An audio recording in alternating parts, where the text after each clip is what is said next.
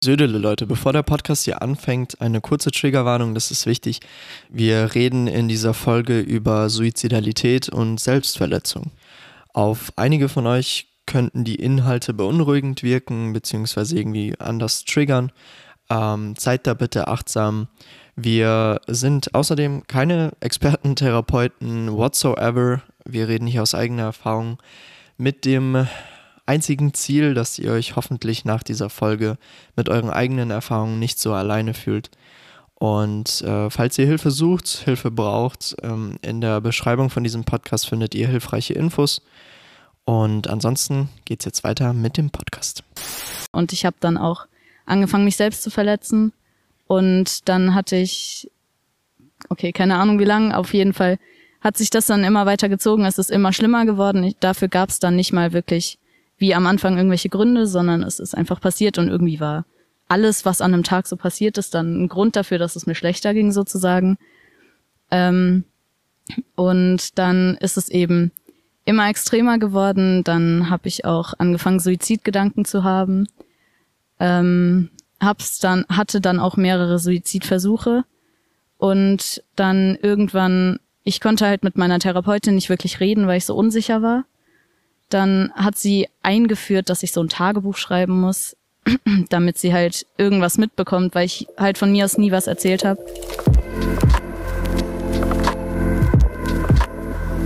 Auf jeden Fall ähm, heiße ich euch wieder herzlich willkommen, liebe Leute, zu einer neuen Folge des Relatable Podcasts. Der Podcast, der euch und eurem Thema eine Stimme gibt. Ich bin Maxim und wie bei jeder Folge habe ich äh, einen sehr aufgeregten Gast dabei. ähm, das ist eigentlich immer so, dass man am Anfang nicht wirklich weiß, was man sagen soll und ziemlich lost ist. Und deswegen ähm, möchte ich dich herzlich willkommen heißen, Christina. Hallo. Ähm, du kannst dich den Leuten vorstellen und sagen, worüber wir heute reden. Ja, ich bin Christina, ich bin 18 Jahre alt und sehr aufgeregt. Und das Thema heute sind Depressionen, Suizidgedanken, Selbstverletzen und alles, was da so irgendwie dazugehört, hätte ich mal gesagt. Auf ganz entspannt, so einfach auf ganz entspannt, so ein lockeres Thema, was man so an einem Nachmittag äh, gemütlich im Wald das so Übliche. bespricht. Ja, das Übliche. ähm, ja, genau. Und wir hatten tatsächlich davor schon ein bisschen ähm, miteinander geschrieben gehabt, weil der ursprüngliche Plan war, dass ich für dich, also dass du mir das Ganze schreibst und ich dann deine Story erzähle. Ja. Ähm, und jetzt hast du den Mut gefasst, ähm, dich quasi überwunden und hast gesagt, ey, auch wenn ich absolut insecure bin, lass es probieren. So, was hat dich dazu gebracht, dazu bewegt? Ähm, ich war am Anfang schon ziemlich unsicher, ob ich selbst machen soll oder nicht, weil ich sehr unsicher bin. ähm, und dann, ja, sehr tolle Geschichte. Ich bin, hatte so einen kleinen Zusammenbruch, wo dann ziemlich viel wieder hochgekommen ist. Und ich weiß nicht, irgendwie am Tag danach kam mir dann irgendwie so, das war dann die Überzeugung, dass ich es irgendwie selbst machen muss, weil es irgendwie sonst nicht richtig rüberkommt oder weil es sonst meiner Meinung nach so rüberkommen würde, als würde ich nicht ganz dahinter stehen oder Mhm. mich irgendwie schämen oder so. Und das stimmt nicht und deswegen habe ich mir gedacht, ich zwing mich und mach's einfach. Aber das ist super, ich meine, es ist ein super schwieriger Schritt, so vor allem das, das Thema, ähm, worüber es heute geht, oder die Themen, die sind ja für dich nicht nur mega persönlich, Ja. sondern da hängt ganz viel dran für dich. Das, das, ähm, wie du ja sagst, das ist so, ähm, dieser Zusammenbruch war wahrscheinlich nachdem wir geschrieben hatten. ja. Ähm, und du hast dann ja quasi dann diesen Plan geändert und für dich gesagt, yo, ähm, das ist mir wichtig, dass, dass ich da persönlich drüber rede. Und ich würde einfach mal vorschlagen, ähm, dass du so den Leuten vielleicht so ein paar Eckpfeiler von, von deiner Story ähm, erzählst, einfach damit die Leute verstehen, woher du kommst. Ähm, wie, wie du, also welchen Bezug zu, so. du zu Themen Depression, Selbstverletzung und so hast. ähm, genau. Ich kann's versuchen. Ja, go for it. Wow. es wird nicht einfach. Ja, ich merk's schon. Ähm, ja, also es hat angefangen mit einfach relativ stre viel Stress in meiner Familie und dann kamen auch noch mehr Sachen dazu, zum Beispiel ein Todesfall oder so. Es hat sich dann eben alles aufgebauscht, sage ich mal, und damit hat es dann angefangen, dass eben es mir nicht mehr so gut ging, sage ich jetzt mal, aber das ist nicht wirklich nicht wirklich aufgefallen, sondern ich dachte halt, ja, das ist halt gerade so, so das wird wieder und dann ähm, ist es aber auch wegen Schule und weiter Stress und so immer schlimmer geworden und ich bin lost. Alles gut. Also wenn ich einspringen soll, dann sagst du mir einfach Bescheid, dann kann ich kann ich irgendwas äh, dazu sagen oder so, dir ein bisschen Freestyle. Da ja genau Zeit geben, weil das ist natürlich, das ist äh, also allein von dem, was du mir ja geschrieben hast, war das ja so umfangreich und ja. schon so zusammengefasst, ähm, dass ich da größten Respekt vor hab dir jetzt, äh, dass du die Aufgabe übernimmst, das Ganze irgendwie nochmal aufzuwühlen und da versuchen, das auch chronologisch irgendwie hinzuhauen. Ja, das ähm, ist, ja. Deswegen, was, was dabei rumkommt, ist schon Excellence, äh, also, ja. Okay, also es wird auf jeden Fall dann immer schlimmer und ich wurde generell immer schüchterner und unsicherer gegenüber allem eigentlich. dann hat es angefangen, dass ich in Klausuren zum Beispiel ziemlich extrem nervös war und auch Panikattacken bekommen habe und auch bei Präsentationen und so und dann ziemlich viel abgebrochen habe. Und im Hintergrund, sage ich jetzt mal, ist dieses, ist, ging es mir generell immer schlechter. Und dann habe ich mich irgendwann dafür entschieden, in Therapie zu gehen. Was aber hauptsächlich mal wegen den Panikattacken war. Dann ist aber das eher so in den Hintergrund gerückt und es ging dann eher darum, dass es mir eben immer schlechter ging und ich habe dann auch angefangen, mich selbst zu verletzen. Und dann hatte ich, okay, keine Ahnung wie lang, auf jeden Fall hat sich das dann immer weiter gezogen, es ist immer schlimmer geworden. Ich, dafür gab es dann nicht mal wirklich wie am Anfang irgendwelche Gründe, sondern es ist einfach passiert und irgendwie war alles, was an einem Tag so passiert ist, dann ein Grund dafür, dass es mir schlechter ging sozusagen. Ähm, und dann ist es eben immer extremer geworden. Dann habe ich auch angefangen, Suizidgedanken zu haben. Ähm, hab's dann, hatte dann auch mehrere Suizidversuche. Und dann irgendwann, ich konnte halt mit meiner Therapeutin nicht wirklich reden, weil ich so unsicher war. Dann hat sie eingeführt, dass ich so ein Tagebuch schreiben muss, damit sie halt irgendwas mitbekommt, weil ich halt von mir aus nie was erzählt habe. Ähm, und darüber hat sie dann eben erfahren, weil ich mich halt überwunden habe, da alles reinzuschreiben, sozusagen, dass es mir schon sehr kritisch geht und ich eben auch in mich selbst gefährdende Situationen gegangen bin oder eben mich selbst gefährdet habe. Ähm, und dann hat meine Therapeutin schon gesagt, dass ich eben mal in eine Klinik gehen sollte, weil sie mir so nicht mehr helfen kann. Ähm, dann bin ich aber, bevor da irgendwas gemacht wurde oder bevor wir uns dafür entschieden haben, bin ich dann von mir aus mal zu meinen Eltern gegangen, weil ich gesagt habe, ich kann jetzt heute nicht mehr dafür garantieren, dass ich nichts mache. Ähm, dann war ich, dann bin ich in eine Akutklinik gegangen, da war ich eine Woche circa. Da, das war halt einfach, weil, damit ich aus dieser akuten Situation, die da gerade an dem Abend war, ähm, rauskomme und eben mir nichts antue. Ähm, nach der Woche hatte ich dann ein Bewerb nicht Bewerbungsgespräch, ein Vorstellungsgespräch mhm. in einer anderen Klinik, wo ich mir die eben angeschaut habe. Das war so eine Tagesklinik, wo man morgens hingegangen ist und nachmittags wieder gegangen ist. Und am Wochenende war man auch zu Hause. Ähm, da war ich dann auf der Warteliste und musste nach, also zwei Monate warten. In der Zeit ging es mir halt immer noch immer schlechter, aber wir konnten ja nichts machen, weil ich ja eben auf der Warteliste stand. Da hatte ich dann einen Lebensvertrag, den ich mit meiner Therapeutin abschließen musste. Krass. Das hieß dann, also ich musste quasi jede, ich hatte dann zweimal die Woche Therapie und musste quasi in jeder Therapiestunde einen Vertrag unterschreiben, dass ich mir bis zur nächsten Stunde nichts antue und nichts mache, was mich selbst gefährdet und dass ich in der nächsten Stunde wieder selbst auftauche und erscheine sozusagen. Und dann nach zwei Monaten war ich dann in dieser Tagesklinik die bei mir aber alles noch, noch schlimmer gemacht hat, als ich gedacht hätte, dass es geht, weil irgendwie dieses morgens aufstehen habe ich schon nicht geschafft, als es um Schule ging, aber ich musste dann jedes Mal nach Heidelberg.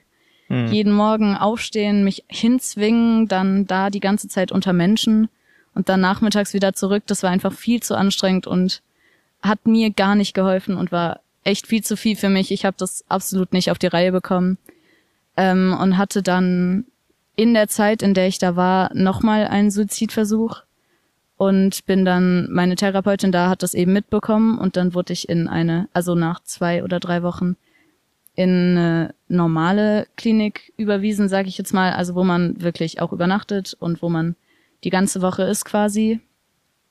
Und da war ich dann für sechs Wochen.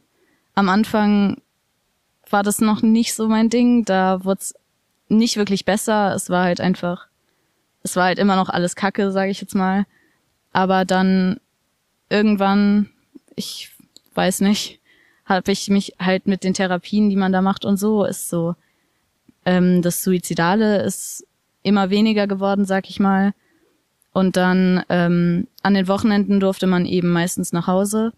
Und dann war ich eben einmal an einem Wochenende zu Hause und das war halt, ich weiß gar nicht mehr, was ich da genau gemacht habe, aber ich glaube mit einer Freundin getroffen. Auf jeden Fall war das ein sehr cooles Wochenende und als ich dann am Sonntag wieder in die Klinik zurückgegangen bin, war das irgendwie wie so ein, ich weiß nicht, ich habe da irgendwie dann gerade realisiert, dass es irgendwie doch noch was Gutes gibt sozusagen und dass das Leben sozusagen auch noch Spaß machen kann. Das klingt jetzt doof, aber es war wirklich so, weil ich davor immer, ähm, ich wollte zwar obviously, dass es mir besser geht, aber ich hätte nie daran gedacht, dass es wirklich besser wird und ich hatte gar keine Hoffnung. Habe ich da eine Spinne? Das ist ein Wurm. Wurmhilfe. Soll ich, Ja, ja, ja, gerne. Okay, von der ist runtergefallen. Okay, okay. Ich wurde angegriffen von einem Wurm, Leute. Der wollte zuhören. ja. ähm, wo war ich? ähm, Bei dem Wochenende. dass, dass du wieder das Gefühl hattest, es gibt, es gibt ja, noch genau. etwas Gutes. Also davor hatte ich halt nie die Hoffnung, dass es besser wird. Ich war irgendwie, wenn ich so in die Zukunft geschaut habe, sage ich jetzt mal, war erstens, ich habe nie dran geglaubt, dass ich älter als 18 werde oder so, weil ich irgendwie in meinem Kopf war klar, dass ich mich umbringen werde irgendwann, möglichst bald eben, aber dass ich dann eben gar nicht wirklich alt werde, sage ich jetzt mal. Und auch wenn ich über Selbstverletzen nachgedacht habe, ich konnte mir kein Leben ohne das vorstellen sozusagen, weil ich mir nicht vorstellen konnte, dass es besser wird. Und dann eben nach diesem Wochenende, ich weiß nicht, das hat irgendwie so einen Schalter umgelegt oder so und dann plötzlich hatte ich noch so einen Funken Hoffnung, dass es halt anscheinend doch auch ohne geht und dass es, da ist mir auch erstmal richtig bewusst geworden, dass es nicht normal ist, was so mit mir ist und dass es nicht normal ist, sich selbst zu verletzen und dass man so nicht durchs ganze Leben gehen kann quasi. Und ja, dann irgendwie damit hat dann so der Moment angefangen oder hat es dann angefangen, dass ich mir, dass ich mir auch selbst mehr Mühe gegeben habe, dass es mir besser geht. Geht eben auch besser, wenn man Hoffnung hat, dass es wirklich Mhm. was bringt so. Und ja, dann wurde ich, als ich entlassen wurde, nach sechs Wochen dann war noch nicht alles super. Ich habe mich auch immer noch selbst verletzt, aber eben weniger und mir ging's auch noch nicht super, aber besser. Und ja, dann mit der Zeit danach und auch jetzt noch arbeite ich eben dran, dass alles wieder gut wird und auch gut bleibt. Puh. Also ich habe ja einiges schon mitbekommen gehabt, weil Ja. du mir das äh, geschrieben hast. Ähm, aber es ist trotzdem echt einfach wirklich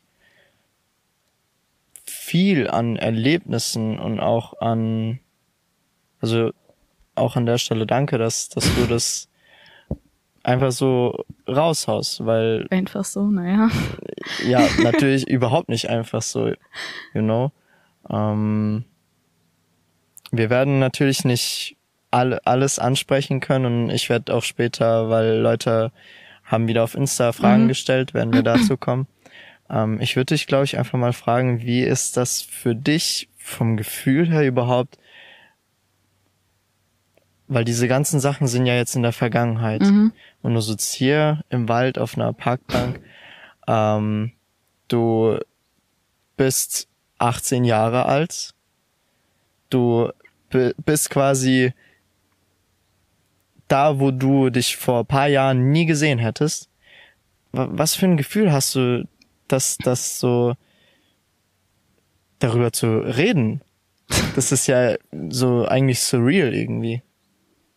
Ja. ähm, also irgendwie, ich weiß nicht, ich glaube jetzt, während ich drüber rede, sage ich jetzt mal, äh, ist es selbst, also nehme ich selbst nicht so wahr, als wäre es von mir quasi. Also, mhm. also ich erzähle es eher so neutral, würde ich sagen, so als hätte ich davon gehört und würde es deswegen erzählen, weil irgendwie, ich glaube, wenn ich mich wirklich so reinversetzen würde wieder, dann könnte ich das hier nicht wirklich erzählen. Deswegen ja. bin ich da gerade eher so ein bisschen auf Abstand, sage ich jetzt mal, und erzähl so, aber ich weiß nicht, jetzt, äh, was irgendwie, irgendwie man sollte ja, man könnte ja meinen, dass ich jetzt irgendwie jetzt eben, wo ich jetzt gerade hier bin und es mir relativ gut geht und so und ich so weit geschafft habe, sage ich jetzt mal, dass ich da jetzt irgendwie besonders stolz auf mich wäre oder so. Das wäre, glaube ich, so das, was die meisten Leute denken würden. Aber ich weiß nicht, ob irgendwas falsch bei mir ist, aber irgendwie sehe ich es gar nicht so. Also in manchen Momenten denke ich mir schon so, okay, wow, du hast es geschafft so, du bist noch da und so. Aber hauptsächlich, ich weiß nicht, ich sehe es irgendwie als selbstverständlich, weil ich meine, jeder andere Mensch ist auch hier und lebt sein Leben. Und irgendwie so sehe ich das auch, obwohl das halt mit meiner Vergangenheit nicht ganz so einfach ist wie bei anderen, aber keine Ahnung. Ich finde diese Sache mit Stolz auch ähm, man hört die auch oft im Kontext mit zum Beispiel Leuten, die Krebs hatten und ähm, geheilt wurden. Da ist oft irgendwie wird Stolz genannt. Mhm. Und ich habe auch schon ähm, gehört, gelesen, dass, dass sich Leute damit nicht wirklich identifizieren können. Ähm, ich persönlich stelle mir das vor als einfach froh darüber zu sein, dass ja. es nicht mehr so scheiße alles ist. und froh darüber zu sein, dass, dass es jetzt halt okay ist und irgendwie weitergeht. Also für mich fühlt es sich mehr nach einer Erleichterung an. Ja, das trifft's schon eher. Also meine Mutter jetzt zum Beispiel, ich habe ja jetzt gerade Abi gemacht. Meine Mutter war so bei jeder Abi-Klausur eigentlich egal, was rauskommt, sie ist stolz auf mich, dass ich es überhaupt geschafft habe, weil ich vor zwei, drei Jahren niemals dann gedacht hätte, dass ich mein Abi machen kann, meine Eltern auch nicht. Und deswegen ist sie in dem Sinne stolz, dass ich es eben geschafft habe, aber und egal welche Note bei rauskommt, aber ich war trotzdem so, nein, ich bin hier wie jeder andere Mensch und jeder schreibt sein Abi und ich will trotzdem bessere Noten oder möglichst gut sein und die Ausrede von wegen, dass es mir vor ein paar Jahren nicht so gut ging und dass ich deswegen jetzt weniger von mir erwarten muss, quasi, die äh, sehe ich irgendwie nicht so. Also stolz, naja. Ich finde das eigentlich total gesund, dass du auch selbst sagst, dass du da so einen gewissen Abstand dazu hast. Weil holy fucking shit, stell dir mal vor, du müsstest jeden Tag dich damit irgendwie neu auseinandersetzen oder das so lebendig in Erinnerung behalten. Das ist ja eine unglaubliche Last. Und ähm, das ist ja auch bei ähm, anderen Dingen so, die, die einen belasten. Man kann nicht konstant sich emotional damit auseinandersetzen. Irgendwann passiert dann halt der Schritt, dass man sagt, hey, das gehört jetzt der Vergangenheit an und ich gehe weiter damit. Ja, das stimmt schon, aber also klar, man kann sich jetzt nicht permanent darauf fokussieren, wie es in der Vergangenheit war und so quasi die ganze Zeit drüber nach oder so sich emotional damit zurechtfinden, sage ich jetzt mal, wie du es gerade gesagt hast. Aber es ist schon, es gibt oft genug die Situation, so ich weiß nicht, irgendwie Tage, bei denen es halt gerade irgendwas nicht gut gelaufen ist oder so und da bin ich dann öfters so richtig random in so einem Tief, sage ich mal, wo dann irgendwie so alles wieder hochkommt von mhm. früher, wo ich dann auch genauer über einzelne Sachen, die damals waren, nachdenke und dann irgendwie auch ähm, emotional dabei bin, sage ich jetzt mal, sure, und mich ja. dann auch wirklich wieder so fühle, wie es damals war. Und ja, jedes Mal, wenn ich aus so einem Tief wieder draußen bin, merke ich, ja, lass mal lieber in der Vergangenheit. Ja, Ich meine, das ist auch so eine Sache. Ähm, klar, man, man wünscht sich so, dass man mit solchen Sachen abschließen kann und die dann nie wieder aufkommen. Aber geht, glaube ich, nicht so. Ja, also das gehört ja ähm, zu einem dazu. Und ich glaube, ich meine, irgendwann erreicht man so einen Punkt, wo man merkt, ähm, hey, ich bin wirklich darüber hinweg. Auch in solchen Situationen, wo das wieder aufkommt, äh, merkt man, okay, das ist wieder, dass es aufkommt. Ähm, aber ich, ja, ich, ich vermute mal, dass das behält man für sich so sein, sein Leben lang. Und ich meine, das ist auch äh, an sich einfach eine, eine krasse. Wenn ich mir halt überlege, du warst ja in der Zeit in einem Entwicklungsprozess an sich. Also du, du wächst ja, du entwickelst dich und in diesem Lebensabschnitt so viel Zeugs zu erleben, ähm, das prägt einen enorm.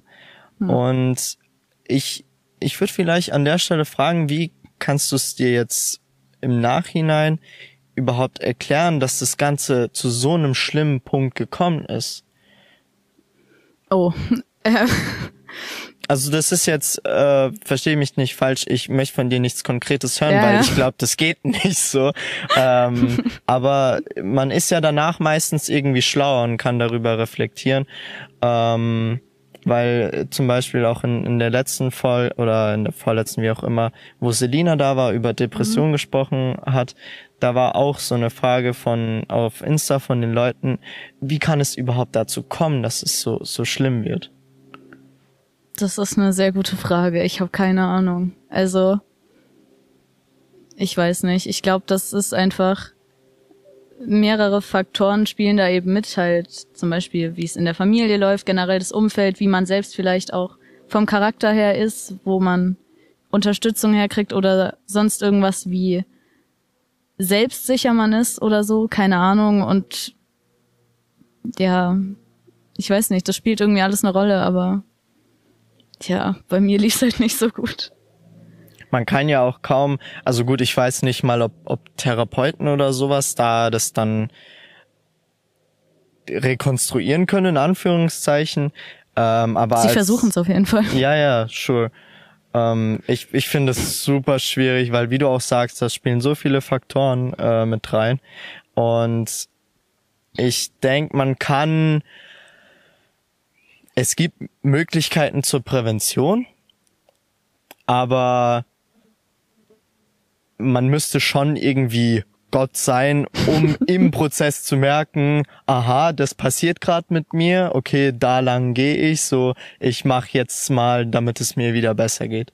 Also irgendwie ist, ist man in solchen ähm, Momenten gewissermaßen seinem Schicksal oft ausgeliefert, weil das trifft's ziemlich gut. Dinge einfach passieren. Also du meinst ja, äh, der Schulstress hat sich erhöht, äh, es gab einen Todesfall, generell war es in der Familie nicht so. Also das hast ja nicht du ja, verursacht, ja, ja. ne? Ähm, deswegen, ja, was mich sehr interessiert, weil ich damit ähm, ich das gerne nachvollziehen würde. Ähm, was hat für dich, also wann hast du mit Selbstverletzung angefangen? Und also in, in welchem Place, sage ich mal, warst du da mental? Mhm. Und was hat das für dich bedeutet? Was hat dir das gegeben? Ich habe keine Ahnung, wann ich angefangen habe. Ähm, ich weiß, ich habe es irgendwann mal relativ nicht ja, irgendwann am Anfang, sage ich jetzt mal, als es noch nicht, als es schon schlimm war, aber noch sehr weit davon entfernt, von Suizidgedanken und sowas. Ja. Da habe ich damit angefangen, sage ich jetzt mal, aber es dann relativ schnell auch wieder gelassen, weil ich weiß nicht, da habe ich einfach, da war ich gedanklich bei anderen Sachen, sage ich jetzt mal, wo ich, weiß nicht, da hab ich, bin ich irgendwie anders mit dem ganzen Zeug umgegangen, sag ich mal, aber dann, keine Ahnung, wann ich damit wirklich angefangen habe, als es mir dann schon, also das nächste Mal habe ich damit angefangen, sage ich jetzt mal, als es mir dann schon schlechter ging, da war ich dann, glaube ich, auch schon in Thera also kurz bevor ich in Therapie gegangen bin, dann glaube ich. Ähm, und ich weiß gar nicht, was mich, also ähm, ich glaube, also ich würde jetzt sagen, dass ich damit angefangen habe, weil ich halt äh, mit mir selbst sehr unzufrieden war und irgendwie egal was ich gemacht habe, es hat mir nicht gepasst und ich habe es gehasst und ich habe mich gehasst und ich war mit nichts zufrieden und das war dann sozusagen so eine Bestrafung quasi so nach dem Motto, warum bist du so? Warum kannst du nicht normal sein? Das ist nicht, keine Ahnung. Und deswegen habe ich, glaube ich, angefangen. Ähm, aber das war dann nicht der Gedanke hinter dem Ganzen, als ich es weitergemacht habe, sondern es hat sich dann wirklich als Sucht entwickelt, würde ich sagen, weil es war dann irgendwann so, ich konnte nicht mehr ohne, weil ich dieses, ich weiß nicht, das klingt dumm, das kann man nicht wirklich nachvollziehen, aber ich hab's einfach gebraucht irgendwie da, weil es war auch, man könnte es vielleicht so nennen, so alles andere, was so um mich rum passiert ist, zum Beispiel in der Familie oder so, das konnte ich ja nicht wirklich kontrollieren, da hatte ich nicht wirklich was mit zu tun, es hat mich einfach nur betroffen. Ähm, aber das Selbstverletzen kann man ja, konnte ich, war so der Gedanke, kann ich kontrollieren. Und es war irgendwie, vielleicht könnte man es so sehen, das, was von, vom, von außen auf mich zugekommen ist und was mich mental, sage ich jetzt mal, verletzt hat, das konnte ich ja nicht beeinflussen und deswegen konnte ich aber mich selbst ähm, psychisch, physisch verletzen. Mhm. Und das war dann ein Schmerz quasi, den ich selbst ähm, kontrollieren konnte und der auch von mir selbst kam, wo ich sozusagen wusste, was auf mich zukommt. Vielleicht kann man es irgendwie so sagen. Auf jeden Fall wurde, war das dann wie eine Sucht, dass ich, ich konnte echt nicht mehr ohne. Ich habe das dann täglich oder mehrmals am Tag sogar gemacht, eine sehr lange Zeit lang. Ähm, und es war zum Beispiel so, wenn ich mal einen Tag nicht gemacht habe, dann war der Druck, äh, mich selbst zu verletzen, so groß. Also der hat sich morgens hat's angefangen, es hat sich gesteigert mit jedem kleinen bisschen, was passiert ist. Wenn ich Streit mit meinen Eltern hatte, wurde der Druck noch größer. Und alle kleinen Sachen, die so am Tag passiert sind, haben diesen Druck aufgebaut und den konnte ich am Ende vom Tag nur damit loswerden, dass ich mich selbst verletzt habe. Ich weiß nicht, warum, da gäbe es garantiert auch schlauere Methoden, aber irgendwie, das war so, für mich, dieser Druck, der sich den ganzen Tag über aufgebaut hat, das war so die Methode, um den irgendwie rauszulassen. Das war irgendwie dann für mich tatsächlich auch ein Gefühl von Entspannung und irgendwie, es war, ja, keine Ahnung. Und eben, weil es wie eine Sucht war tatsächlich und es, ich es wirklich nicht ohne konnte quasi, hat sich das auch so lang hingezogen und auch sehr lang gedauert, bis ich davon losgekommen bin, sozusagen. Das ist schon, sage ich mal, von außen. Ähm, es macht auf jeden Fall Sinn, was du sagst. Das ist schon mal gut. Das äh, in der Hinsicht äh, klingt das nachvollziehbar. Ähm, die Erfahrung an sich ist natürlich etwas, was was man sich so nicht vorstellen kann. Ist äh, auch deswegen besser so. Bin, ja, natürlich. Das wünscht man äh, auch keinem. Ähm, und ja, deswegen bin ich dir dankbar dafür, dass, dass du es mir erklärt hast und auch jetzt den Leuten, weil ich glaube, die meisten ähm, haben damit keine Erfahrung und fragen sich vielleicht auch, wenn sie zum Beispiel bei Freunden sehen, dass die äh, diese Ritzspuren haben, mhm. ähm, so hey, was was geht da gerade bei ihm oder bei ihr ab? So, ähm, was was hat dich eigentlich davon dann letztendlich weggebracht? Wie denkst du auch heute darüber?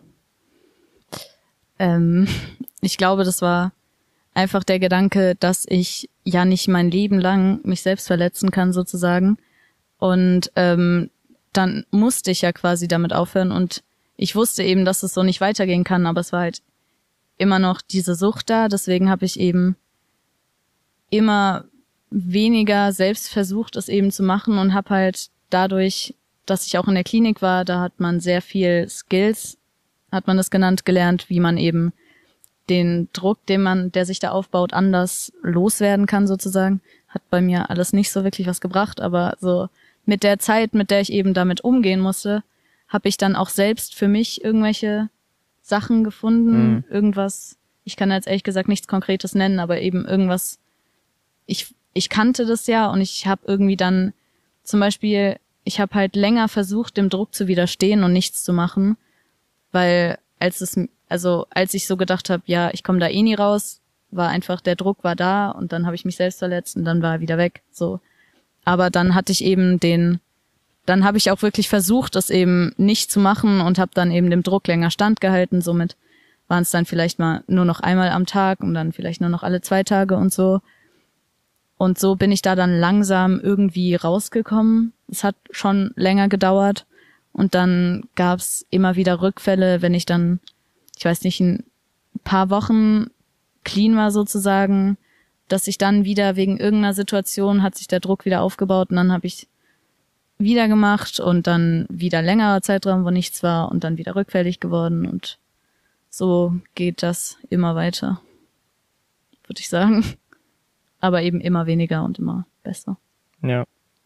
Ich denke, während des Prozesses hast du vielleicht auch dann Möglichkeiten gehabt, dieses Gefühl von Kontrolle durch andere Dinge zu bekommen. Es war halt nicht mehr so nötig, sage ich Mhm. jetzt mal, dieses Gefühl zu haben, weil ja dann auch es mir generell schon eigentlich besser ging und auch jetzt der Stress zum Beispiel in der Familie weggefallen ist, den gab es eben nicht mehr. Und es generell ja wieder nicht alles komplett negativ war, sondern es ja auch wieder, ich auch erkannt habe, dass es wieder positivere Sachen gibt. Ja, dann war das mit der Kontrolle, war nicht mehr nötig quasi, aber eben dieser Druck war immer noch da. Mhm, Aber mhm. Du hast wahrscheinlich bei deinen Freunden oder bei, bei Bezugspersonen gemerkt, dass die halt sehen, dass du diese Selbstverletzungsspuren hast. Die haben dann wahrscheinlich auch irgendwie drauf reagiert. Ähm, was hättest du von, von den Personen gewünscht? Also ist da, ich, ich überlege mir halt gerade Situationen, wo man zum Beispiel in einer Freundesgruppe ist und man merkt, hey, äh, er oder sie hat äh, Selbstverletzungsspuren. Wie geht man auf so eine Person zu? Spricht man das überhaupt an? Naja, also erstmal, ich, bei mir hat man das eigentlich nicht gesehen, weil ich bin ewig lang auch nur Standard im Pulli rumgelaufen und langärmlich und da hat das niemand mitbekommen, sage ich jetzt mal. Erst als ich dann in Therapie war und meine Eltern, von meinen Eltern bin ich ziemlich lang langärmlich rumgelaufen, weil ich, ich weiß nicht, es hat sich irgendwie, die haben ja, weil sie, weil ich ja mit ihnen obviously zusammen wohne, haben die ja sehr viel mitbekommen und ich wollte dann irgendwie nicht, dass sie den Teil auch noch so mitbekommen, dass sie es sehen. Und in der Schule bin ich dann auch irgendwann mit Verbänden rumgelaufen. Aber da war es halt so, dass die Leute, mit denen ich was zu tun hatte, also meine Freunde, die wussten das dann schon. Und alle anderen, ja, haben es halt gesehen, aber haben sich so gedacht, hm. Weil ich glaube, so ein Standardklischee ist ja, dass man das nur wegen Aufmerksamkeit macht ist ja so der erste Gedanke, der, glaube ich, bei einigen aufkommt oder so, die hat eigentlich nichts und hat halt gerade Spaß dran, keine Ahnung. Ähm, und da hat auf jeden Fall nie jemand irgendwas gesagt. Ich wurde mal relativ am Anfang von einer Lehrerin drauf angesprochen. Da war ich auch noch nicht in Therapie, aber dann habe ich eben einfach alles abgestritten, habe mir irgendeine Ausrede ausgedacht und dann kann sie auch nicht mehr machen so. Aber ja, ansprechen ist halt so eine Sache. Klar, es wäre wahrscheinlich sinnvoll, aber es kann eben auch sein, dass es in die falsche Richtung geht und man der Person Mhm. dann sozusagen, entweder man spricht es eben doof an, das kann, kann ja auch sein, wenn du so einfach so kommst, ey, was hast denn du da gemacht? Ja. Kommt jetzt nicht so gut rüber und ja, ich ist sehr kritisch, einen darauf anzusprechen, weil je nachdem, in welchem Mut man da gerade ist, kann es auch sein, dass das dann so das Ausschlaggebende ist, was einen so unter Druck setzt und so stresst, dass es eben nochmal zum Selbstverletzen führt oder so. Aber andererseits muss man es natürlich auch irgendwie ansprechen. Aber ich habe da nicht so die Lösung, was man machen kann. Aber Ja, gut, ich denke, da gibt's auch jetzt nicht die Lösung, wie bei halt den enge meisten Freunde Sachen. Ja, ich oder denk- auf Eltern zu gehen, irgendwie Ja. sowas. Aber denk- jetzt, wenn so eine wildfremde Person kommt, so, ey, Ah, was das machst ist du? auch super weird.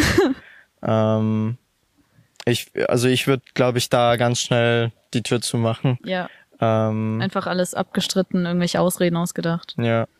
Ich denke, vielleicht, also wenn, wenn man jetzt zum Beispiel die Situation hat in der Freundesgruppe, ähm, macht es, denke ich, auch mehr Sinn, das nicht direkt anzusprechen, sondern einfach generell halt nachfragen, Ja. ähm, wie es wie es der Person Ja. geht und so.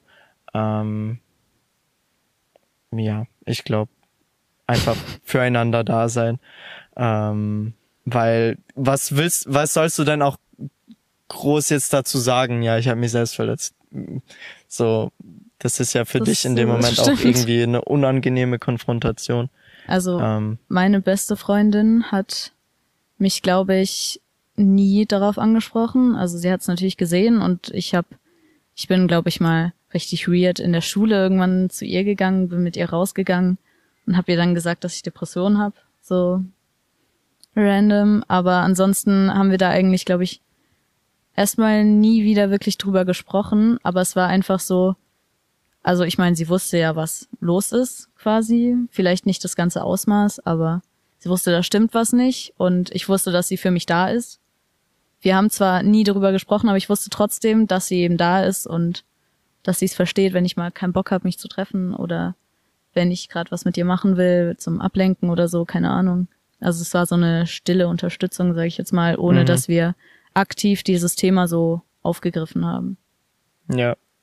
Ich denke mal, es war auch für dich gewissermaßen comforting, dass ihr einfach Bescheid wusste, ohne Ja. dass ihr jetzt explizit darüber Ja, ge gesprochen genau. habt. Ohne dass ich da jetzt alles auspacken Ja, ja, musste. ja, genau, genau, genau. Ähm, weil das ist natürlich auch für dich in dem Moment so, wenn du dann schon irgendwie die Kraft gefunden hast, irgendwie was zu machen, äh, dann hast du da definitiv keinen Bock drüber zu reden, Ja. bevor du eigentlich gerade erfolgreich so Ablenkung gefunden hast. ja, ja. Ähm, Also ich meine, ich konnte ja nicht mal mit meiner Therapeutin drüber reden. So. Also das ist zwar was anderes, Therapeutin, beste Freundin, aber nee, das ist, das war schon schwer in der Zeit, in der es mir so ging, da mit irgendwem drüber zu reden. Das habe ich eigentlich fast nicht gemacht. Ich hatte meinen besten Freund, mit dem habe ich sehr viel drüber geschrieben. Also der hat leider quasi alles mitbekommen, was so bei mir los war. War ja, also ich habe ihm wirklich alles geschrieben, was ja, also schreiben war so das einzige, wie ich irgendwie ausdrücken konnte, wie es mir geht, quasi. Aber reden gar nicht. Du hast auch gemeint, ähm, und da auch da weiß ich nicht, ob das für dich Ja, zu persönlich ist. Äh, deswegen frage ich einfach mal, ähm, weil du hast mir geschrieben gehabt, dass du dann durch deinen Freund als im Prinzip einzige Bezugsperson Mhm. und wirklich einfach einen freien Lauf von von dem, was Ja. gerade abgeht, ähm, so ein ungesundes Verhältnis entwickelt hast. Ja.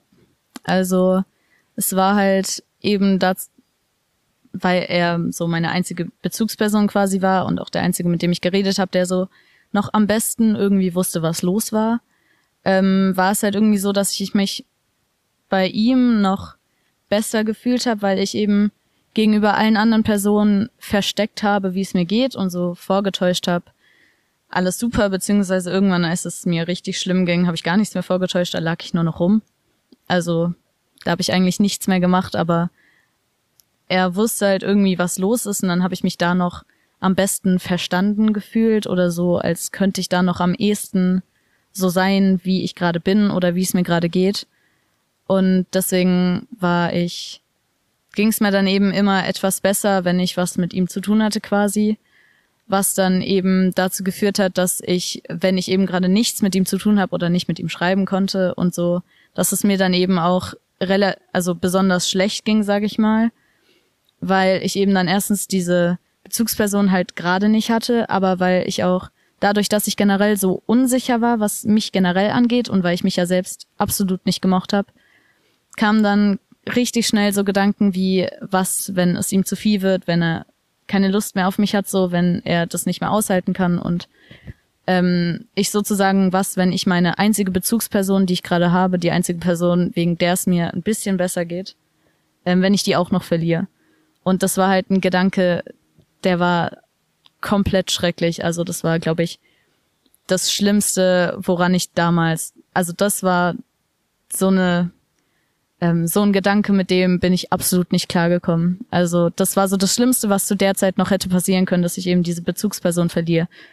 Und deswegen ist es eben, wie ich es nennen würde, zu einer zu einem ungesunden Verhältnis gekommen, sage ich jetzt mal, weil ich eben quasi dann abhängig von meinem besten Freund war, weil eben das die einzige Bezugsperson war. Und ich dann eben auch anders reagiert habe, wenn er irgendwas geschrieben hat, weil ich das durch meine Unsicherheit und durch meine Krankheit eben anders aufgenommen habe und dann direkt immer, ich hatte permanent Verlustängste, dass ich ihn wirklich verliere und somit dann alles vorbei ist quasi. Und da, das hat auch länger gedauert, davon loszukommen. Also ich habe ihn dann zwar nicht mehr als, als es mir besser ging, als einzige Bezugsperson gebraucht, weil es mir dann ja auch besser ging und ich dann auch ähm, mit anderen Freunden vielleicht bisschen mehr drüber geredet habe, aber dieses Gefühl, was ich damals hatte, dass er eben der Einzige war, der da war, das werde ich, glaube ich, nie vergessen. Und das ist eben so eine spezielle Bindung, würde ich sagen, die ich, glaube ich, auch nie loswerde, sag ich mal. Deswegen, das war schon sehr schwer davon loszukommen und zu akzeptieren. Es ist ein guter Freund von mir, aber es ist so diese intensive Bindung von wegen einzige Bezugsperson, einzige Person, die ich habe und wichtigste Person, dass, dass das eben unnötig ist, sage ich jetzt mal, weil ich noch ganz viele andere Menschen habe sozusagen.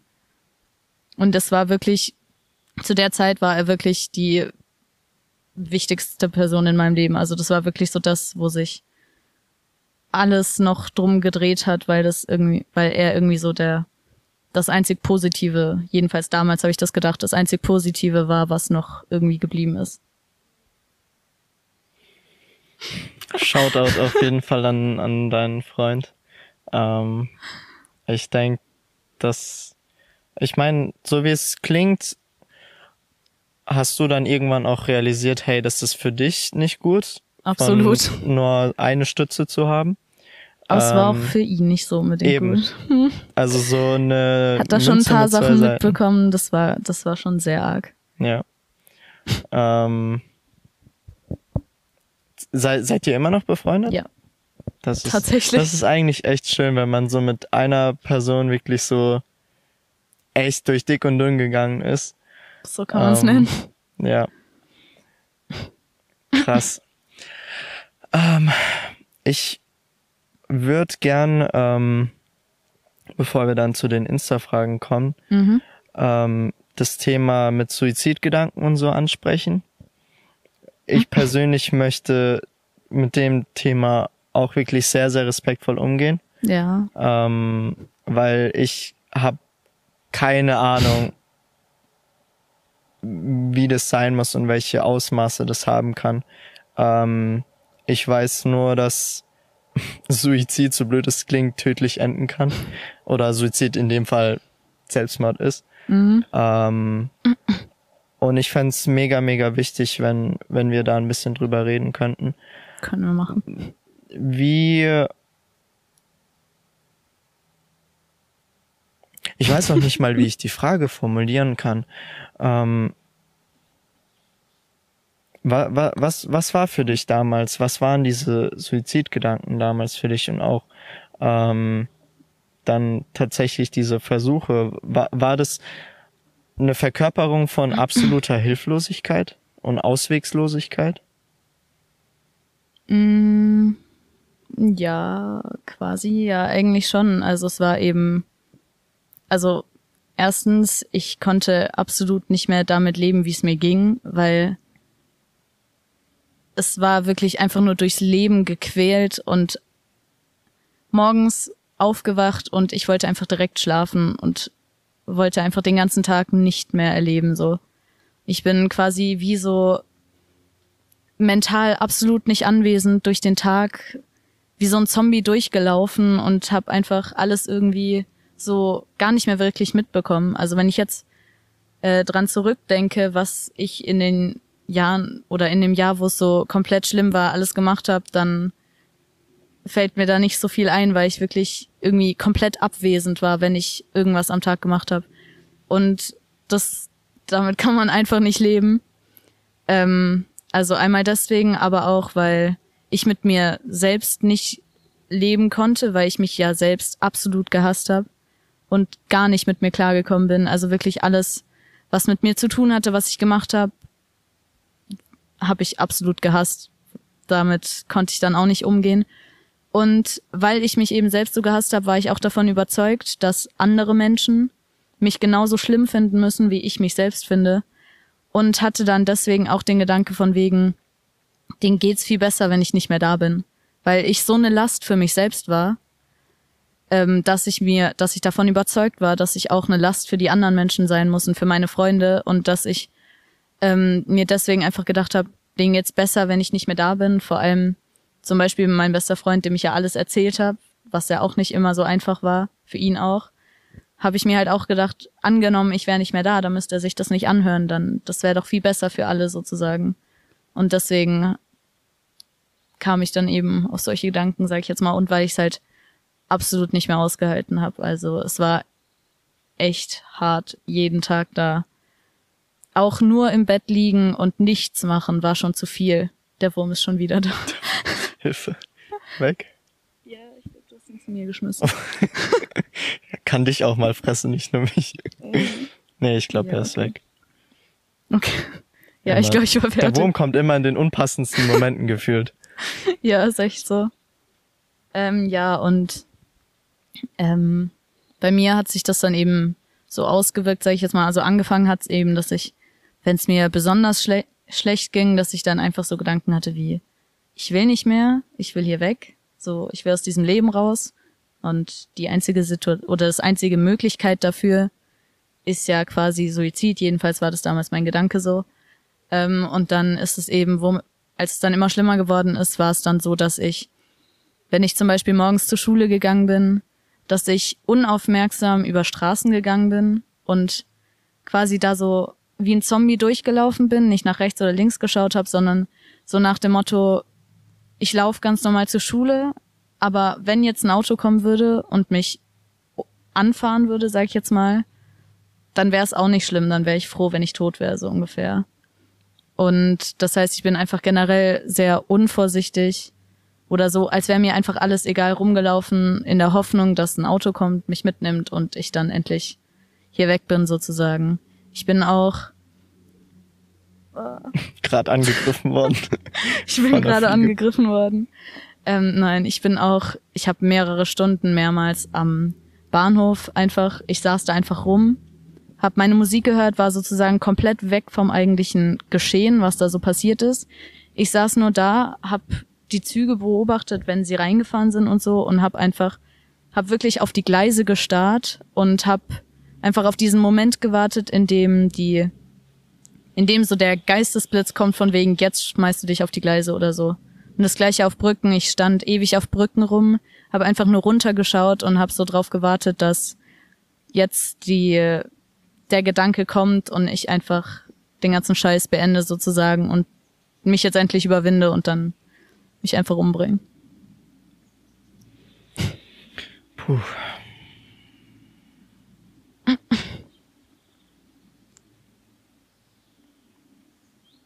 Das muss man erstmal sacken lassen. Wie, wie, wie stehst du eigentlich zu, zu dem allem heute? Also, so du, du hast ja auch vorhin, Alter, die Fliegen sind heute irgendwie aggressiver als sonst. Oder Wespe, holy. Ähm, du hast ja auch vorhin äh, erwähnt gehabt, dass du jetzt und dann auch irgendwann bemerkt hast, dass es nicht normal ist. Mhm. So allein wie du wie du das gerade erzählt hast, habe ich gemerkt, dass es so ich weiß nicht mal, wie ich das mit mit Gefühlen ausdrücken soll. Das ist einfach so wow. Also you know, weil das ist halt wirklich ernst. Ja. Weißt du halt diese, diese Ernsthaftigkeit. Ähm, wie, wie stehst du da, dazu? Äh, halt, Ich weiß gerade absolut nicht, was ich sagen soll. ich habe vielleicht auch meine, also meistens stelle ich auch so Fragen, ne, die haben dann einen Anfang und verwirren sich dann irgendwie. Ähm, wie stehst du zu diesen, zu diesen Gedanken, die du damals hattest, zu den Erfahrungen, Erfahrungen, Erlebnissen? Ähm, ist es für dich irgendwie so surreal, dass, dass, dass du überhaupt damals so gedacht hast? Ehrlich gesagt nicht so. Also ich kann es jetzt immer noch, wenn ich mich in die Zeit zurückversetze, sage ich jetzt mal nachvollziehen, dass Mhm. ich so gedacht habe.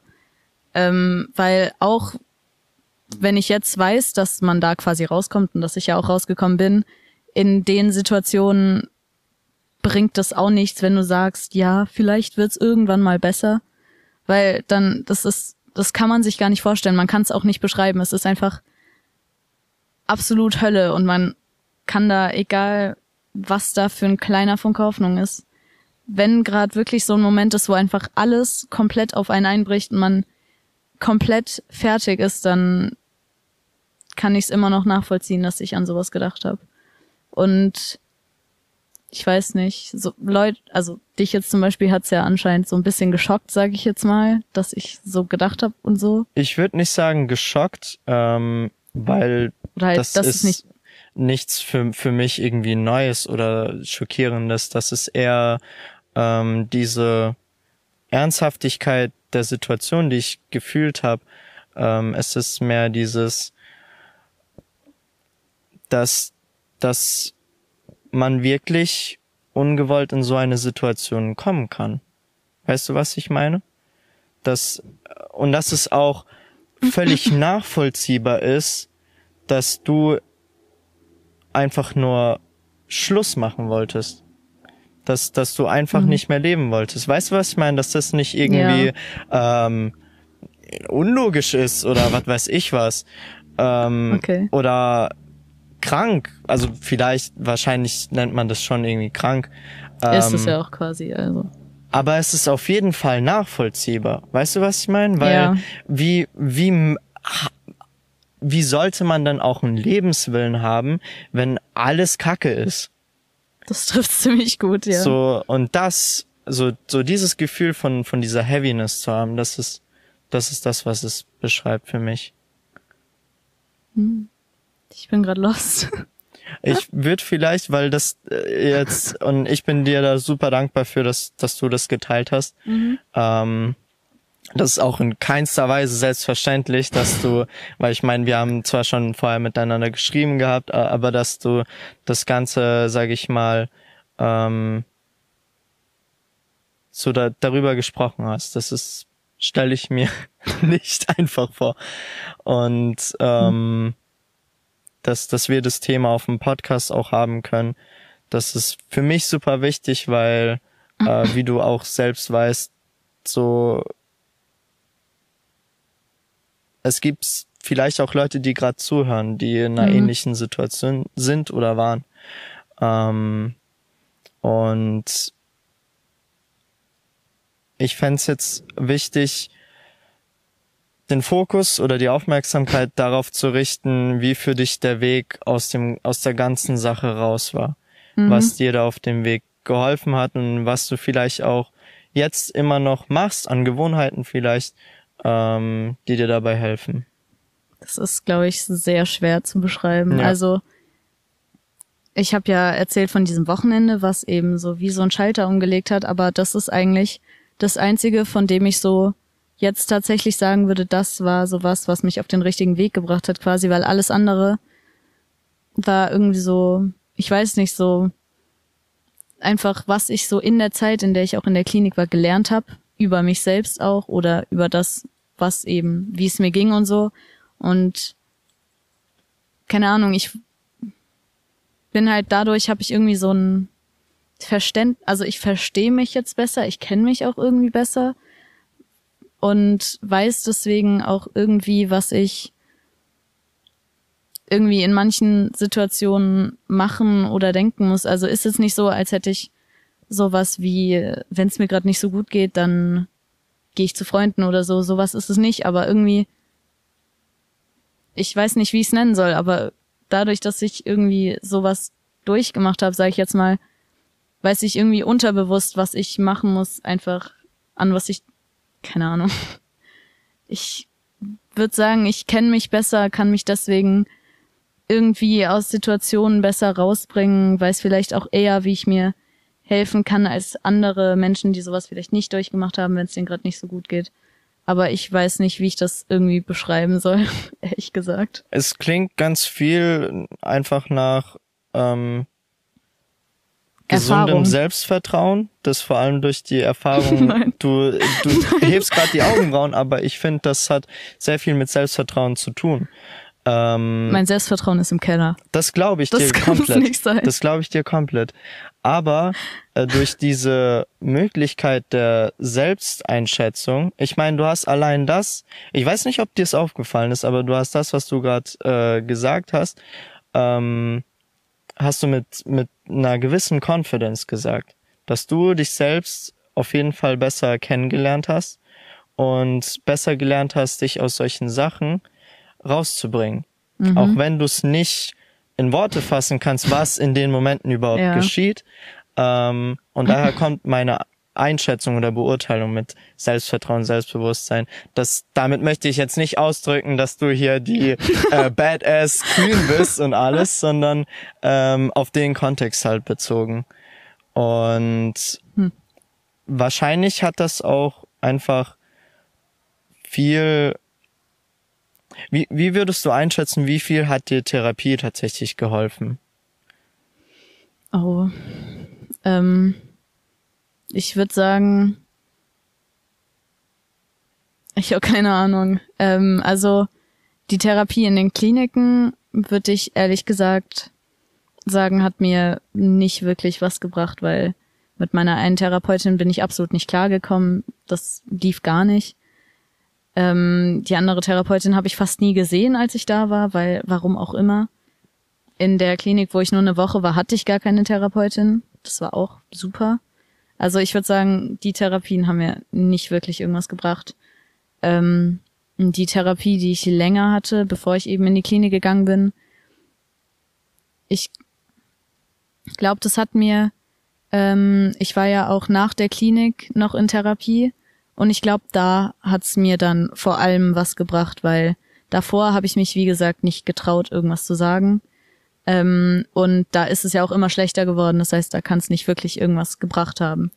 Aber ich glaube, das danach war so, da hat's mir quasi geholfen, das, was ich so an mir selbst dann kennengelernt habe oder was ich selbst so an Erfahrungen gemacht habe, das dann noch irgendwie besser zu verstehen und irgendwie noch besser erklären zu können, manche Sachen auch. Zum Beispiel, ähm, ich hatte ähm, nach der Klinik übelst das Problem eben mit der Beziehung zu meinem besten Freund, weil ich da erstmal, ich habe nicht verstanden, warum mir diese Beziehung da so, warum die so intensiv für mich ist und warum die so unfassbar wichtig ist, sag ich mal, warum auch er mir so unfassbar wichtig ist. Ähm, und dann in der Therapie habe ich dann mit meiner Therapeutin sozusagen mit dem, was ich erzählt habe und was sie eben dazu gesagt hat, rausgefunden quasi, dass das eben wegen der Bezugsperson ist und dass ähm, das eben daher kommt und dann haben wir da geschaut, wie man da am besten von loskommt und so. Also ich glaube, die Therapie nach der Klinik hat mir dann, als ich auch wirklich bereit war, was zu machen und auch selbst wusste, es kann was werden, da hat's mir dann was gebracht. Aber ansonsten würde ich sagen, dass das meiste echt von mir selbst kam, ehrlich gesagt, und dass dann in der Therapie nur die Erkenntnisse geordnet und Mhm. besser dargestellt wurden, dass ich es auch selbst, mich selbst besser verstanden habe. Ich find's echt. Ähm,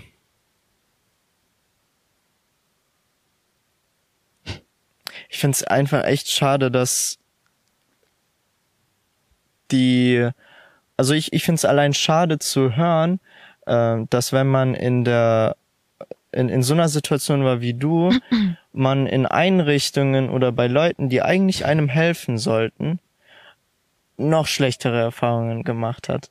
Weißt du, was ich meine? Also mein Eindruck von meiner Therapeutin in der dritten Klinik, in der ich dann am längsten war, war ehrlich gesagt so von wegen, sie hatte ein 1-0er Abi, es hat sich so gedacht, nice, ich studiere Psychologie, das kann ich damit machen, aber Empathie war absolut nicht vorhanden. Das war so mein Eindruck, weil also meiner Meinung nach, so wie es mir für mich rüberkam, hat sie mir absolut nicht zugehört und hat irgendwie gefühlt für sich so selbst so die einfachste Lösung gefunden, die sie hatte. Ihre Lösung war zum Beispiel, ähm, wegen der Beziehung zu meinem besten Freund, dass ich einfach in ihn verliebt bin und er mich nicht so mag, wie ich ihn mag und ich deswegen unglücklich bin. Das war so ihre Lösung für alle meine Probleme. Das war so ihr.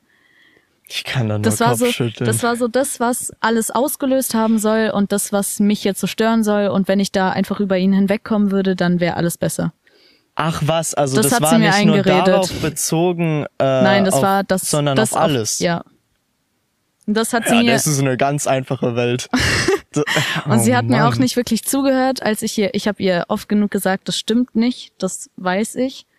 Ähm, aber sie hat mir eingeredet, dass es so ist und, oder sie wollte mir einreden, dass das so ist und dass das eben mein einziges Problem ist, dass ich in jemand verliebt bin, der nichts von mir wissen will, so. Mann, ey, sowas macht mir ernsthaft Sorgen.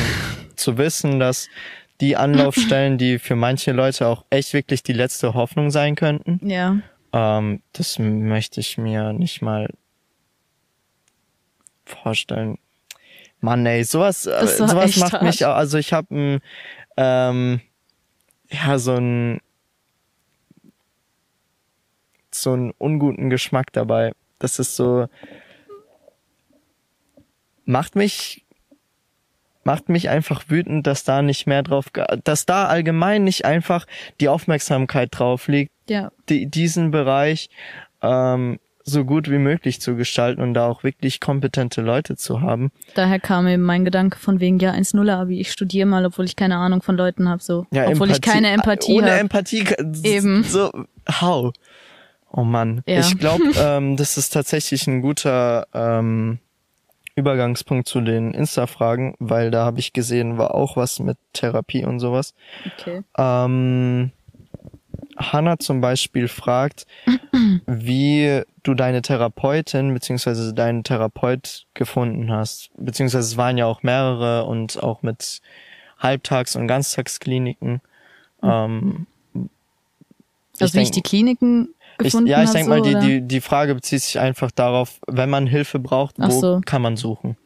Ähm, also meine Therapeutin, bei der ich das erst, also die ich vor den Kliniken hatte, da, ähm, ich weiß gar nicht, wie wir da drauf gekommen sind, jetzt genau zu dieser Anlaufstelle, sage ich jetzt mal, zu gehen. Ich glaube, ähm, meine Mutter von, hat da irgendwo mal was von gehört und deswegen sind wir da dann hingegangen. Oder mh, ich glaube, ich glaube, mein Bruder war irgendwann auch mal wegen einer anderen Geschichte bei so einem Beratungsgespräch. Und ich glaube, da sind wir dann auch hingegangen ähm, und sind dann von da an die Therapiestelle gegangen, wo ich dann eben war. Und meine Therapeutin hat mir dann eben diese Tagesklinik empfohlen. Ähm, so bin ich dann eben in die Tagesklinik gekommen. Dann diese Klinik, in der ich eine Woche war, diese Akutklinik sozusagen. Die, haben, ähm, die wurde uns als Notfallplan von meiner Therapeutin aufgeschrieben und ähm, die andere Klinik, da wurde ich halt überwiesen so. Also das ist alles von einer Therapeutin quasi ausgegangen, die mich dann für jegliche Situation sozusagen ausgestattet hat. Aber auch ansonsten gibt's ja, das hatte ich auch überlegt, bevor ich in Therapie gegangen bin, gibt's ja so ähm, generell Beratungsstellen, wo man in Heidelberg, glaube ich, da kann man einen Termin ausmachen und dann geht man da hin und kann dann kostenlos ein Beratungsgespräch machen oder so.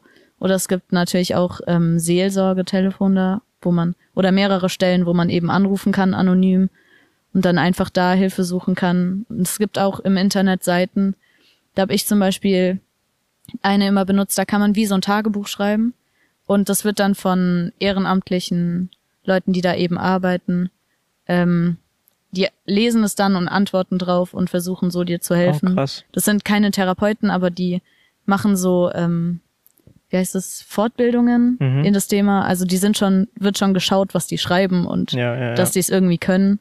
Aber ja, das habe ich sehr oft benutzt. Das, also ich habe mich nie getraut, irgendwo anzurufen, aber dieses Tagebuch da im Internet, das hat mir schon, den habe ich schon lange geschrieben.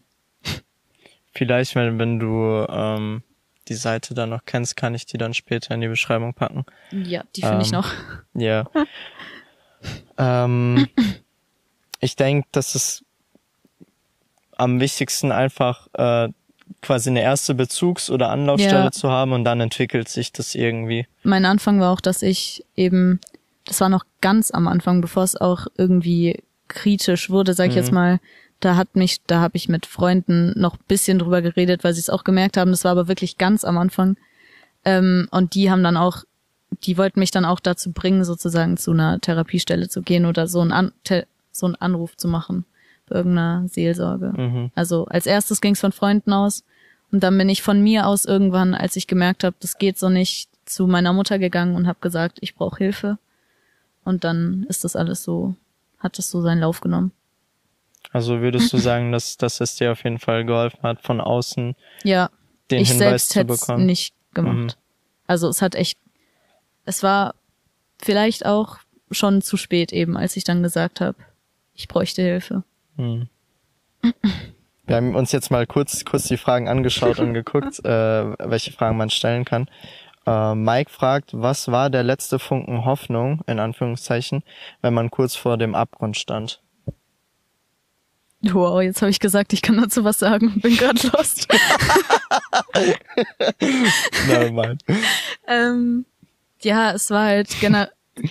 Also ich meine, man will ja eigentlich nicht sterben. Man oder so war es bei mir. Ich wollte nicht sterben. Ich wollte nur nicht mehr leben. Das klingt jetzt, als wäre es das Gleiche, aber es ist es ja nicht, weil ich wollte ja einfach nur aus dieser Situation raus oder aus dem, wie es mir gerade ging. Und dann gab es eben, eben weil ich nicht, es war zwar eine Lösung für das, was ich nicht mehr wollte, aber es war ja nicht das, was ich wollte.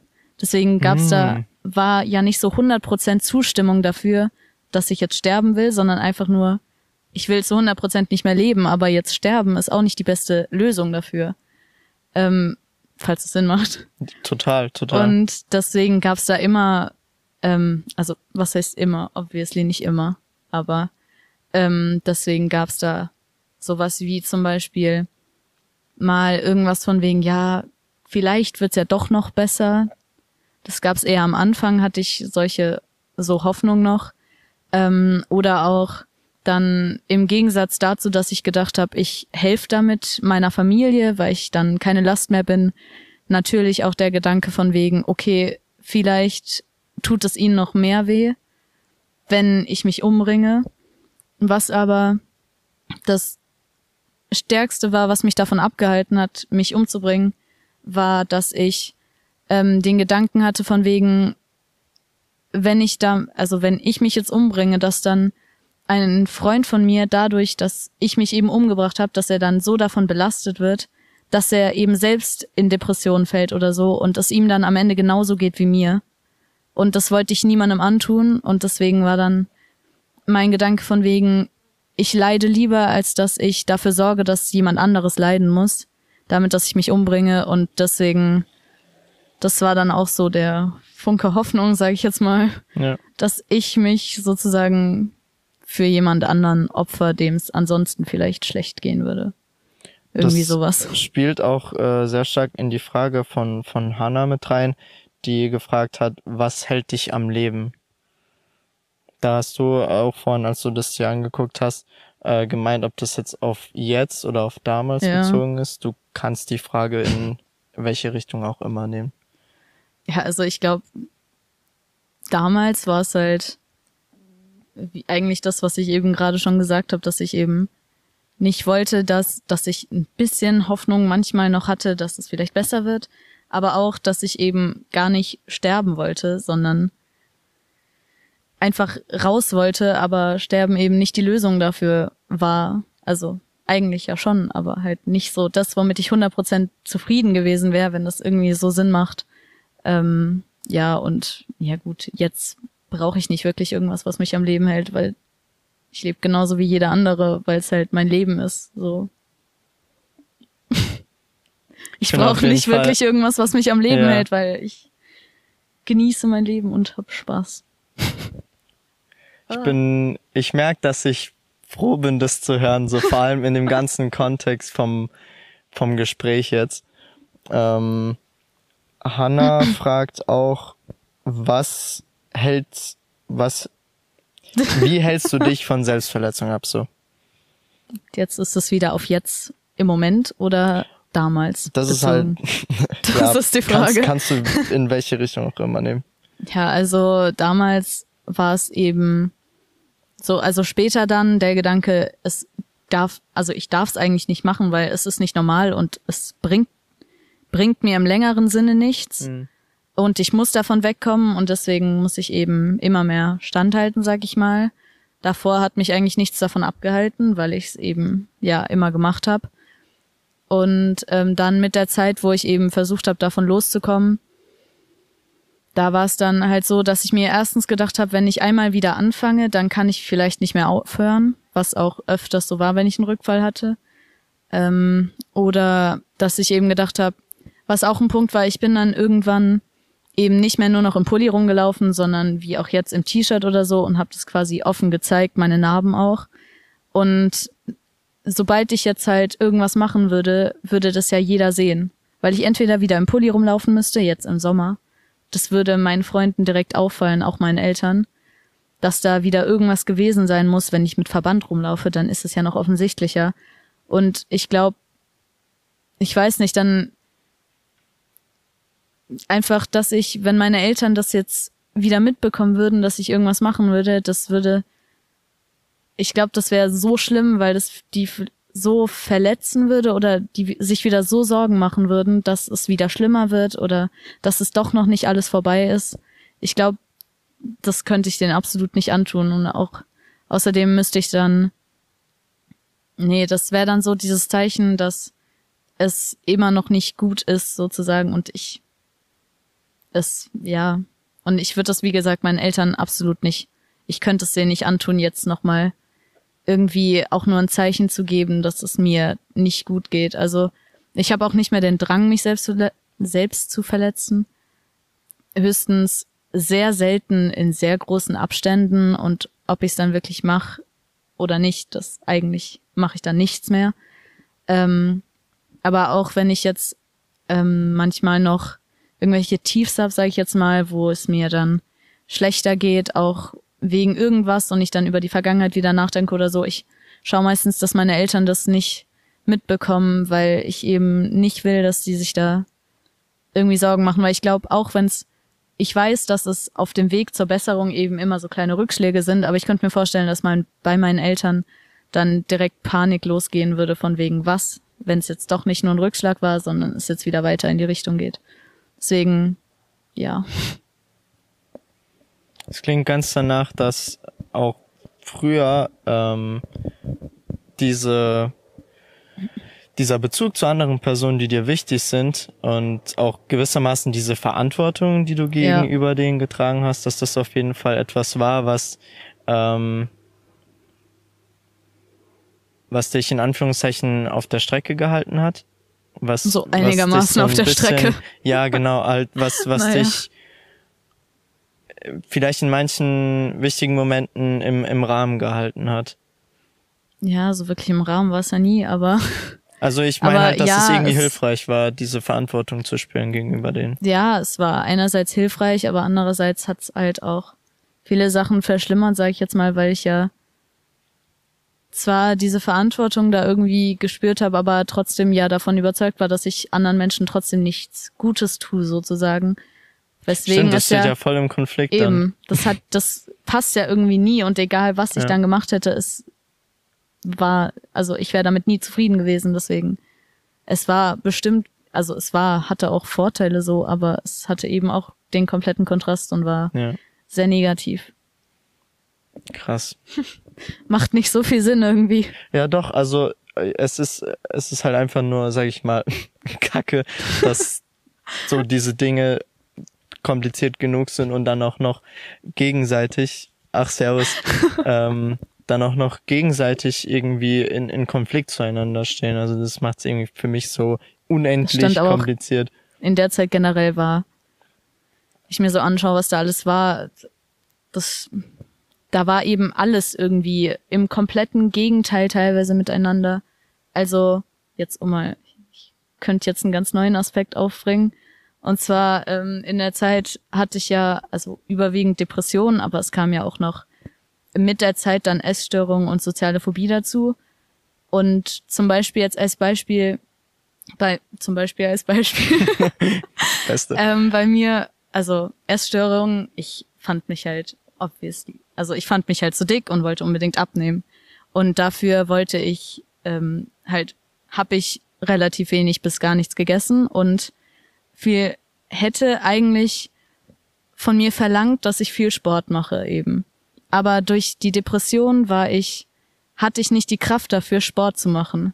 Was mir dann aber in, wenn ich in Gedanken bei der Essstörung bin, mich in dem Sinne fertig gemacht hat, dass ich eben keinen Sport gemacht habe und dass ich so nicht wirklich abnehmen konnte. Und wegen dem Essen, ich wollte von der Essstörung aus, konnte ich nichts essen, aber von den Depressionen aus musste ich manchmal einfach was essen, weil es mir dann irgendwie besser ging, weil einfach so aus Frust, mir war alles egal, einfach rein essen, was mir danach aber übelste Schuldgefühle gegeben hat wegen den Depressionen, äh, wegen den Essstörungen. Und wegen soziale Phobie war einfach, hat einfach generell so eine Unsicherheit reingeballert, so, dass das Selbstvertrauen von eins auf minus 500 gesprungen ist, gefühlt, was dann alles noch einfach viel schlimmer gemacht hat.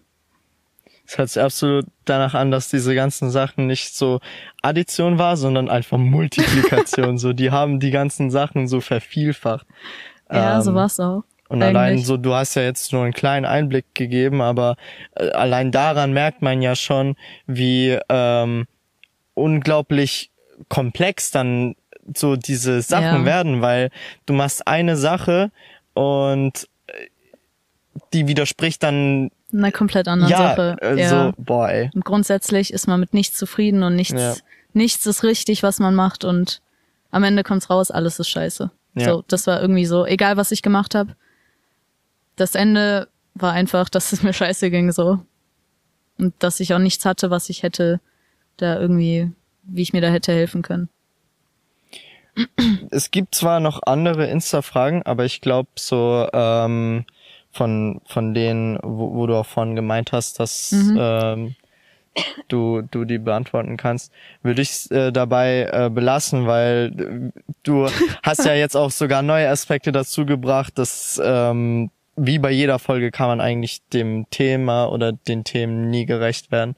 Ähm, ich bin dir auf jeden Fall sehr dankbar, dass, dass du den Mut hattest, das zu machen, ähm, weil ich habe auf jeden Fall, ich meine, wir haben auch davor schon gesprochen, aber ich habe gemerkt, wie ähm, dass es wirklich nicht einfach war. Und ich finde dafür ähm, respektiere ich das sehr. Und ähm, bin auch ja sehr sehr dankbar, dass dass Leute deine deine Geschichte hören konnten. Ähm, ich bin auf jeden Fall super froh, dass du heute da bist. Ähm, so vielleicht kitschig das auch klingen mag. Ach was. Ich, ich meine, wir wir sind ja nicht befreundet, befreundet, aber ich merke trotzdem, dass ähm, du einfach in dir in dir ne, ne, ein toller Mensch steckt und ich bin ja wirklich ich bin ich bin dankbar, dass wir das machen konnten. Süß. Ähm, und ich würde als letztes, wie immer, mit, mit der Frage ähm, abschließen, die immer schwierig Ich ist zu beantworten, sagen, oh. ähm, was du jetzt der Person, die sich mit dir identifizieren kann, mit dem, was du ähm, auch gesprochen hast, vielleicht in in einer Situation ist, wo, wo sie sich schon selbst verletzt oder ähm, Gedanken darüber hat oder Suizidgedanken, was würdest du so einer Person sagen wollen? Uff. Und da gibt's wirklich kein richtig oder falsch. Also da Ja, geht's auch nicht stimmt. darum, dass du hier wie ein ähm, Therapeut da sagst, so, so mach das und das, Junge, sondern einfach vom, vom Gefühl heraus. Was, was würdest du dieser Person sagen wollen? Das ist sehr schwer. Ich glaube, das Sinnvollste, was ich jetzt sagen könnte, ist, also als allererstes, dass ich ja wohl das lebende Beispiel bin, dass man aus so einer Situation wieder rauskommen kann. Auch wenn es sehr, sehr, sehr schwer ist und wenn man da auch nicht dran glaubt, aber es ist mit mir bewiesen, dass man da wieder rauskommen kann und dass man sein Leben danach auch absolut genießen kann und sehr viele coole Sachen erreichen kann. Ähm, und ähm, ich glaube, das Wichtigste oder das Beste, was man machen kann, wenn es einem so geht, ist sich Hilfe suchen, auch wenn das vielleicht das ist, worauf man gar keinen Bock hat und was man sich auch nicht traut zu machen oder so, aber es ist einfach wirklich das Wichtigste und das, was einem am ehesten helfen kann, egal ob man jetzt zu Freunden geht oder zu den Eltern oder ob man eben bei so einer Beratungsstelle anruft oder einfach hingeht. Das ist das Beste, was man machen kann, weil man, wenn man richtig in dieser Krankheit drinsteckt sozusagen, kommt man selbst nicht mehr raus. Da, das kann man einfach nicht machen, wenn man keine Unterstützung hat und wenn niemand weiß, was los ist, kann einen auch niemand unterstützen. Deswegen ist Hilfe suchen sehr, sehr wichtig. Also eigentlich das Wichtigste, um da wieder rauszukommen. Und halt natürlich, klingt jetzt doof, aber nie die Hoffnung verlieren sozusagen. Oder sie ja. wiederfinden, halt irgendwas an dem, auch wenn es nur eine gute Sache ist, die man gerade hat oder so, einfach dran festhalten, wie ich an meinem besten Freund. Das hat mich auch durch, er hat mich auch durch ziemlich viel durchgebracht, offensichtlich. Und wenn man einfach an einer positiven Sache festhält, dann ist es schon mal besser, als einfach alles fallen zu lassen, sozusagen. Das war's. Danke dir. Wo, wo kann ich die Leute vielleicht bei, bei weiteren Fragen oder wenn, wenn die dir einfach ähm, Hi sagen wollen, Danke sagen wollen, wo, wo können dich die Leute anschreiben? Auf Instagram hätte ich jetzt mal gesagt. Ja. Ich weiß meinen Namen zwar gerade nicht. Nö, nö, es ist ja, also wir hatten es ja vorher besprochen ja. Ähm, ich ich werde Christinas Oder halt Insta verlinken. Die, die meine Nummer haben, WhatsApp, aber haben die wenigsten wahrscheinlich. Ja, also ich würde da auch jetzt nicht die Nummer rausgeben. ja, schon klar. ja, ja. Ähm, genau, schreibt auf jeden Fall äh, gerne, gerne, gerne der Christine. Ähm, auch, ich denk mal, du bist auch für Fragen irgendwie ja, ja. offen. Ähm, ich nehme alles an. Und ich danke euch, dass ihr dabei wart bei, bei dem heutigen Gespräch. Es war auf jeden Fall, ich habe gemerkt, für mich war das zwischendurch echt heavy und ich habe gemerkt, dass ähm, ich mit dem Thema ja ähm, es schwierig war, darüber zu reden. Und ihr mhm. habt es wahrscheinlich auch gemerkt, ihr, ich habe oft irgendwie gestammelt oder gestruggelt, irgendwie Worte zu finden, Fragen zu stellen. Ähm, aber dafür ist halt der Podcast da. Das, das ist real. Ähm, so, so ist es. Und ähm, ja, nochmal danke, dass du dabei warst. Bitteschön. Ähm, ansonsten, wenn ihr ein Thema habt, das euch beschäftigt, ähm, wenn ihr eure Geschichte erzählen wollt, dann schreibt mich gerne an ähm, auf Insta.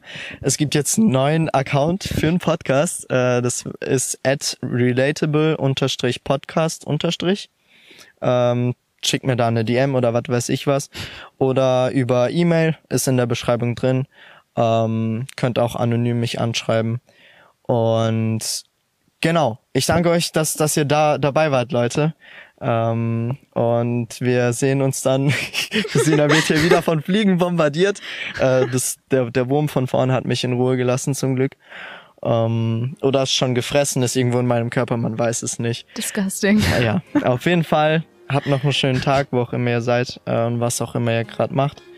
Wir sehen uns, beziehungsweise hören uns dann nächsten Sonntag um 13 Uhr. Und ciao, ciao.